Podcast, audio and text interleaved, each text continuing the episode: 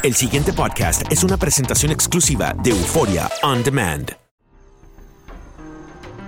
Atrévete a cruzar el umbral de lo desconocido con los misterios clasificados como los códigos paranormales, enigmas que desafían a la ciencia, conspiraciones y creencias insólitas, fenómenos paranormales, bestiario mitológico, invitados especiales, la bitácora insólita, el diario de un investigador. Todo esto y mucho más por univision.com con Antonio Zamudio. Comenzamos.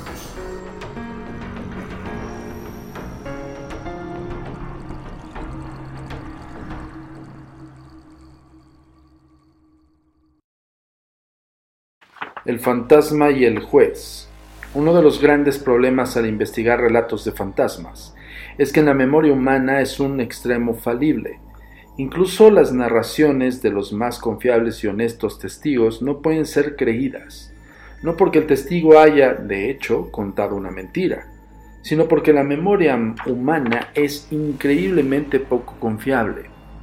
Un experto en memoria llama a lo que recordamos de nuestro pasado una reconstrucción imaginativa. Esto es cierto, en particular cuando tratamos de reconstruir hechos extraordinarios que sucedieron mucho tiempo atrás. En ninguna parte de los anales de la historia y de la investigación psíquica, este desafortunado hecho se ilustra más claramente como el caso de Sir Edmund Hornby. En 1875, Sir Edmund Hornby era, un jurista a cargo de los intereses británicos en Oriente su título oficial era el juez primero de la Suprema Corte Consular de China y Japón. La corte estaba localizada en Shanghai, donde vivía el juez. Él era un individuo importante y muy respetado. Ciertamente no era la clase de hombre que podría ser acusado con facilidad de ver cosas o inventar cuentos de fantasmas. Por eso cuando Sir Edmundo informó a los asistentes a la importante reunión lo que le sucedió la noche del 19 de enero de 1875. Ellos se inclinaron a creerle. Evidentemente tenía una, una reputación confiable. El juez atendió varios casos durante el día y como era su costumbre, escribió sus decisiones después de la cena. Las puso en un sobre y las escribió perdón, y las entregó a su mayordomo. Esto recibió instrucciones, este recibió las instrucciones de Sir Edmundo de entregar el sobre a un reportero del periódico cuando llegara. Pues en resumen, de los juicios aparecería en la edición al día siguiente. Después el juez se fue a la cama. El juez fue sacado de su profundo sueño por unos fuertes golpes en la puerta de su habitación.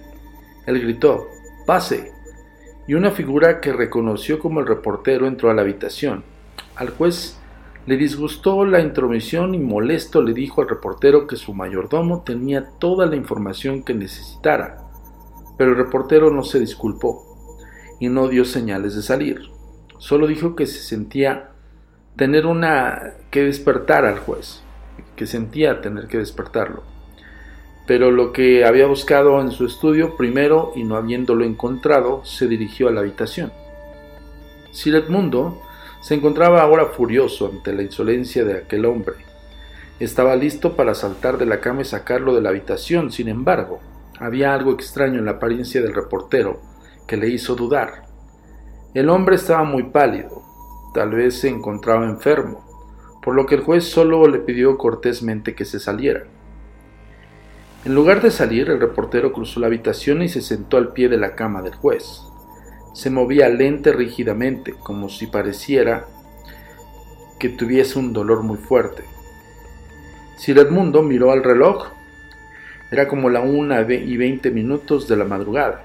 El reportero también miró el reloj y dijo, el tiempo apremia.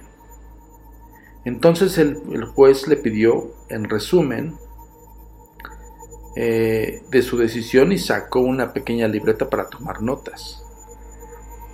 No le daré nada, estalló el juez.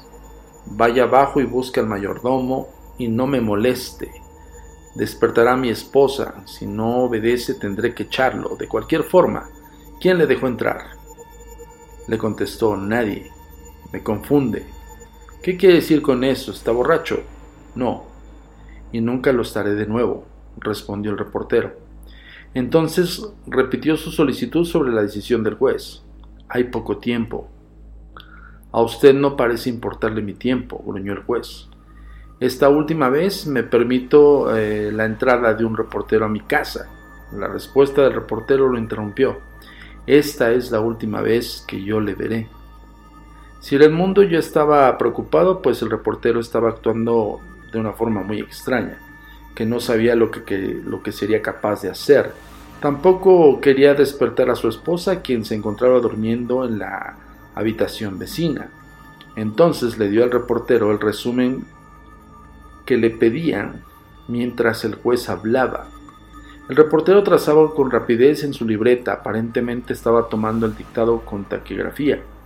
Cuando terminó el resumen, el reportero agradeció al juez y se fue. El reloj tocaba la una y media. Todo el incidente había durado unos diez minutos. A la mañana siguiente, el juez eh, Sir Edmundo se impresionó cuando le dijeron que el reportero que lo había molestado había muerto aquella noche. Pero lo que era lo más impactante de este relato es la hora en que éste murió. Aquella tarde se retiró a trabajar de su habitación. Alrededor de la medianoche su esposa bajó a preguntarle si ya iba a acostarse. Él le dijo que ya solo le faltaba tener lista la decisión del juez para terminar.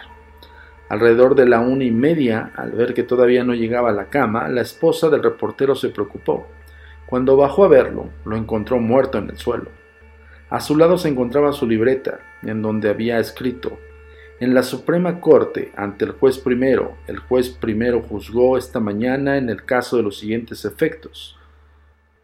Lo demás se convertía en trazos ilegibles. En la investigación se determinó que el reportero había muerto más o menos a la una de un ataque cardíaco. Naturalmente el juez sintió curiosidad por lo ocurrido y trató de descifrar tanto como pudo sobre las circunstancias que rodeaban a este extraordinario suceso.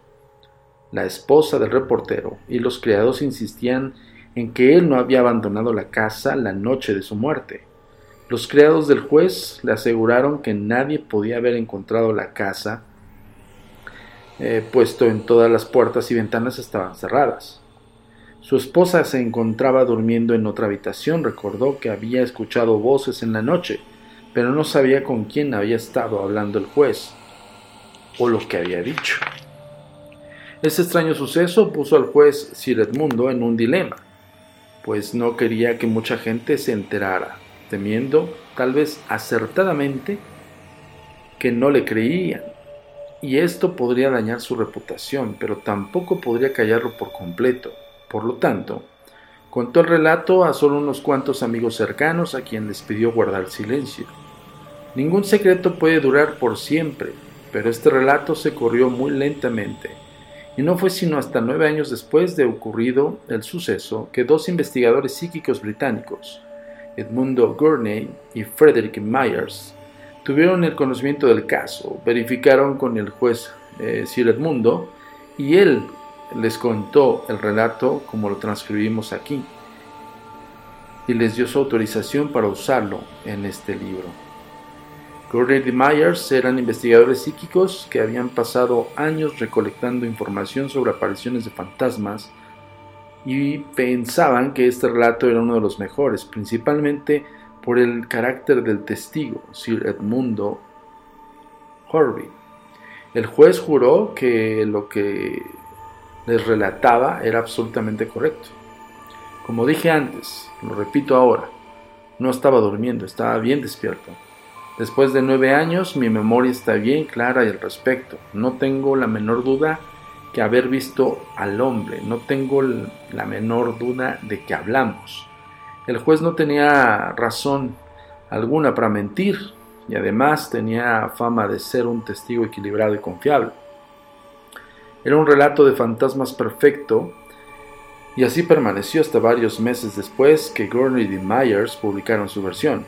Entonces los investigadores psíquicos recibieron una carta del señor Frederick Balfour, miembro de una prominente familia inglesa y pariente del presidente de la Sociedad de Investigación Psíquica, la SPR. Otro testigo confiable por completo, Balfour, sabía mucho sobre lo ocurrido en Shanghai en enero de 1875.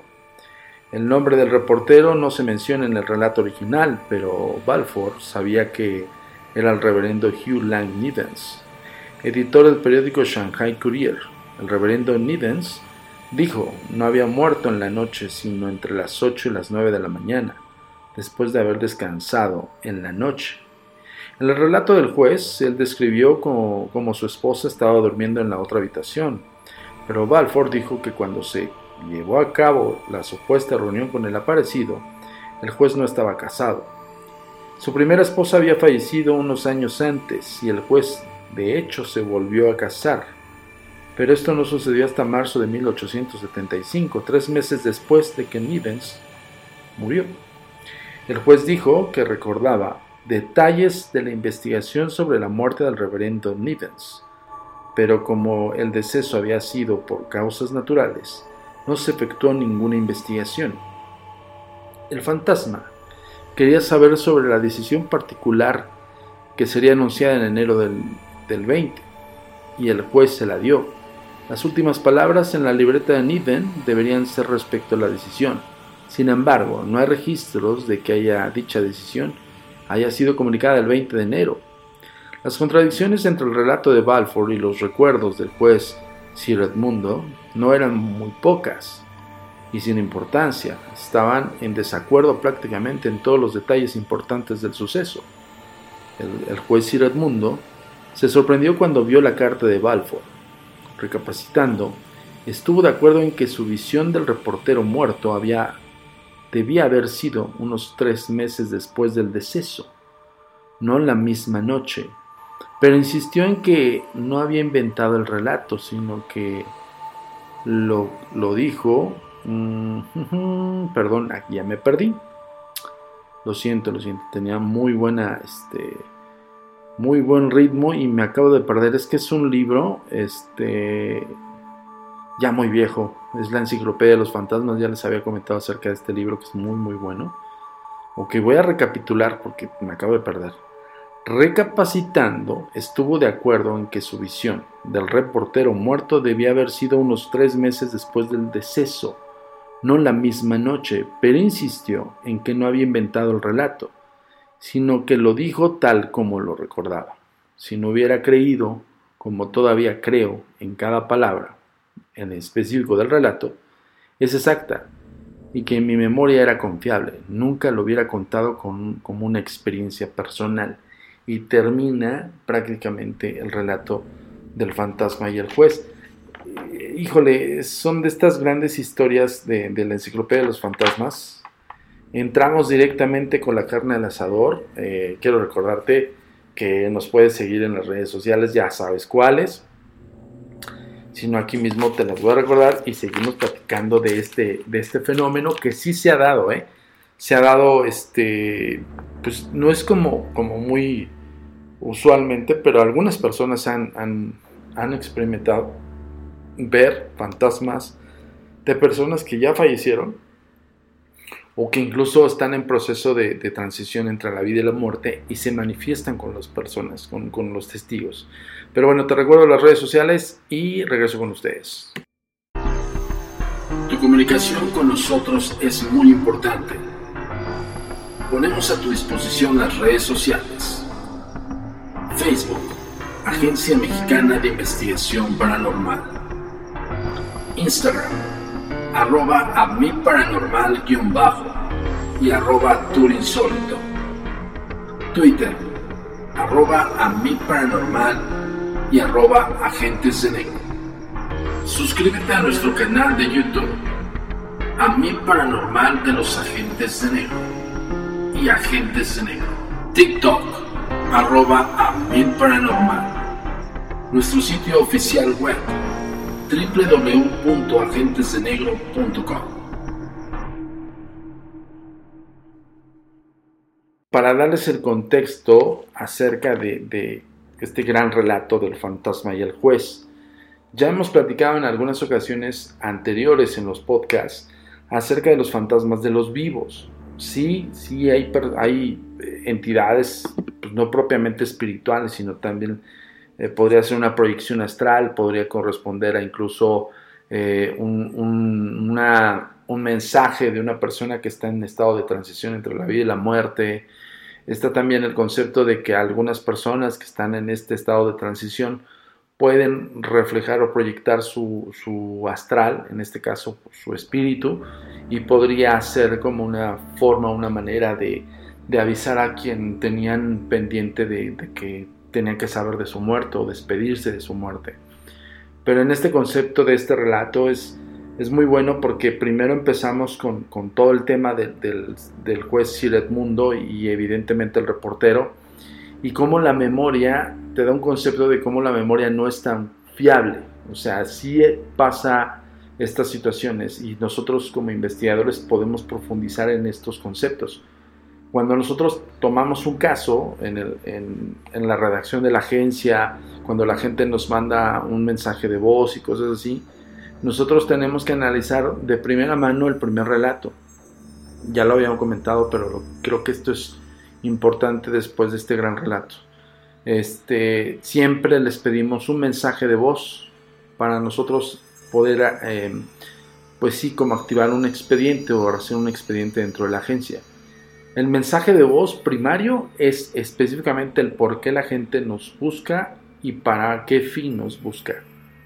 La persona que usualmente trata de buscar una respuesta trae en, su cabeza muy, vamos a ponerlo muy fresco o muy, este, sí, esa es la palabra, muy fresco o, o muy, muy presente lo que nos va a narrar, ¿no? Pero con el paso del tiempo y cuando nosotros hacemos una segunda entrevista, porque vamos a ponerlo así, es una primera entrevista, pero prácticamente es de la persona quien nos manda el, caso, ¿no? Quien nos dice, oye, ¿sabes qué? A mí me sucedió esto. Entonces, de primera mano, ese primer audio es importantísimo para nosotros cotejar en la siguiente entrevista. Cuando nosotros realizamos una siguiente entrevista, ya es una videollamada. Ahorita lo hacemos por el tema de la pandemia en videollamada. Por cierto, por favor, vacúnate. Ya dije que, de verdad que no, es como, no es como estar como influyendo en la vida de las personas o metiéndose en vida de las personas ajenas, pero el hecho de tu decisión de no vacunarte afecta a todos los demás. Entonces, vacúnate, no seas irresponsable. Bueno, ya lo dije. Este, entonces, pues estas personas que nos buscan y que nos dicen, ok, siempre les comentamos, trata de fundamentar todo lo que tú nos estás diciendo con todo lujo de detalles del primer acercamiento. No hay una interacción todavía con el investigador. Ojo con eso. Siempre les pedimos que nos manden un mensaje de voz para que la persona en ese momento no tenga ninguna pregunta específica del investigador, sino que la persona no lo narre como lo vivió o como lo cree, cree que lo vivió o como lo que está detallado específicamente en su versión. Cuando hacemos una segunda entrevista, más bien una primera entrevista en videollamada, porque no hay una, no hay una entrevista con antelación, hay un, hay un mensaje de audio. Cuando hacemos la primera entrevista en videollamada, entonces nosotros cotejamos la información que nos enviaste, envía mensaje WhatsApp, mensaje en inbox en las redes sociales o mensaje de inbox, mensaje de voz, perdón, en Instagram y en todo lo demás, las vías de comunicación que tenemos es cuando nosotros, con base a tu primer relato, vamos a formularte una serie de preguntas. Y es donde justamente la gente de la SPR, la Society Psychical Research, fue que dio con, los hechos eh, verídicos del juez. Porque ahí es donde él se da cuenta que el juez pudo haber sido, que sí le pasó. O sea, ojo, esto no demerita su relato pero en cronología de hechos no correspondía a la cronología de la realidad. Hablando de tiempos, o sea, el tiempo que lo platicó el juez y el tiempo que retomó la información del reportero muerto fue prácticamente ubicarlo en espacio-tiempo del día de su muerte. Tal vez sí lo ubica por el horario, únicamente marcó la hora, una y media de la madrugada, o una quince de la madrugada, ¿ok? Y tal vez en su memoria no recordaba que había pasado meses después de la muerte del reportero. Es donde pues entra todo el paradigma y entra todos los conceptos que nosotros hemos eh, propuesto siempre en los códigos paranormales. Por eso cada vez que tú estás aquí con nosotros, nosotros tratamos de explicarte cómo se desarrolla y cómo sabemos que hay una persona que, pues por evidencia, sí vivió un fenómeno paranormal, hay una persona que imaginó los fenómenos paranormales, o hay otra persona que lo vivió y simple y sencillamente le pasó, y, pues bueno, tiene que dejarlo pasar, pasar la página, por así decirlo, valga los pleonasmos.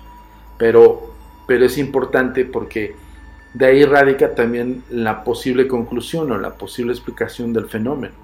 Muchas veces las personas quisieran que nosotros los acompañáramos pues, para toda la vida. Hay veces que sí, ¿eh? Nosotros tenemos casos, como ya lo hemos eh, planteado aquí, el caso de la bruja Nahual de Peña de Lobos, es un caso que tiene casi 10 años de investigación y sigue en investigación porque siguen manifestándose cosas.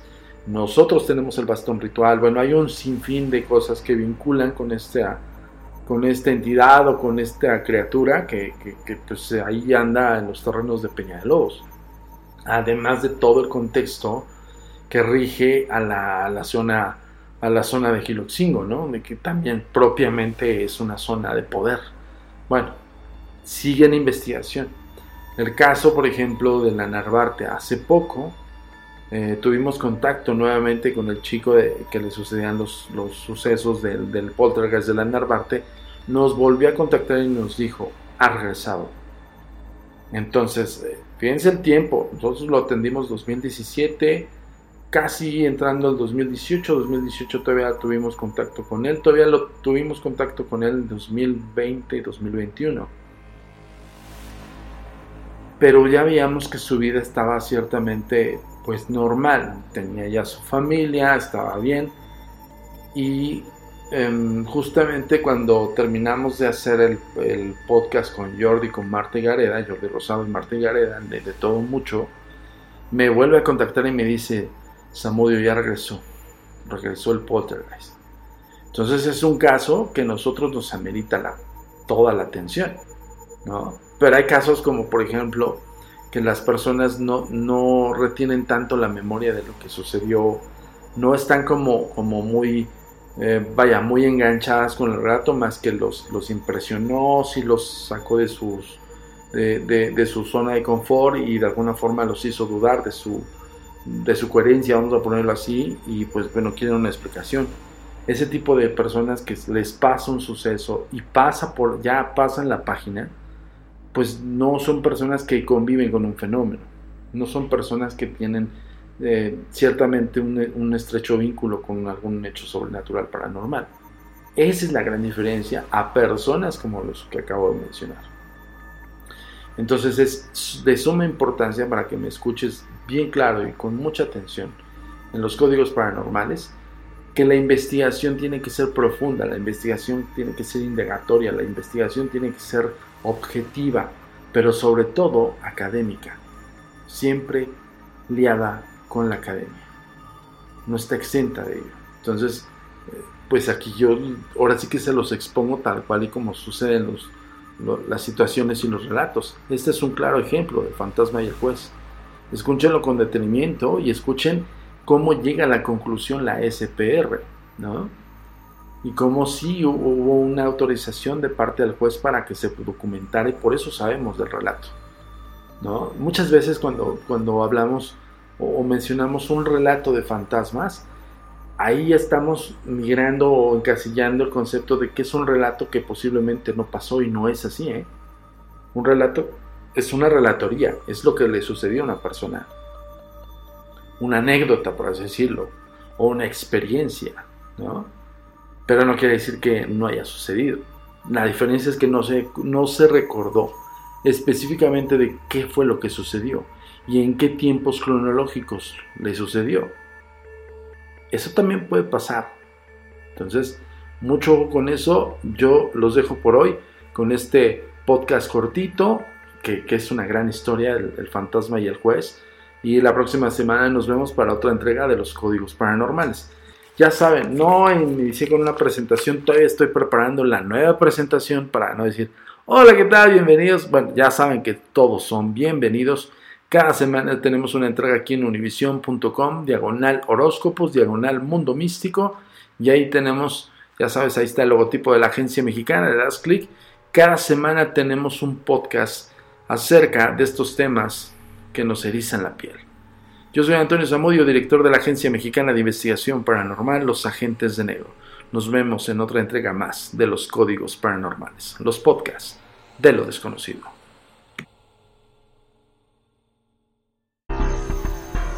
Comunicación con nosotros es muy importante. Ponemos a tu disposición las redes sociales. Facebook, Agencia Mexicana de Investigación Paranormal. Instagram, arroba a y arroba. Twitter, arroba y arroba agentes. Suscríbete a nuestro canal de YouTube, mi paranormal de los agentes de negro y agentes de negro. TikTok, arroba a mi paranormal. Nuestro sitio oficial web, www.agentesdenegro.com. El pasado podcast fue una presentación exclusiva de Euphoria On Demand. Para escuchar otros episodios de este y otros podcasts, visítanos en euphoriaondemand.com.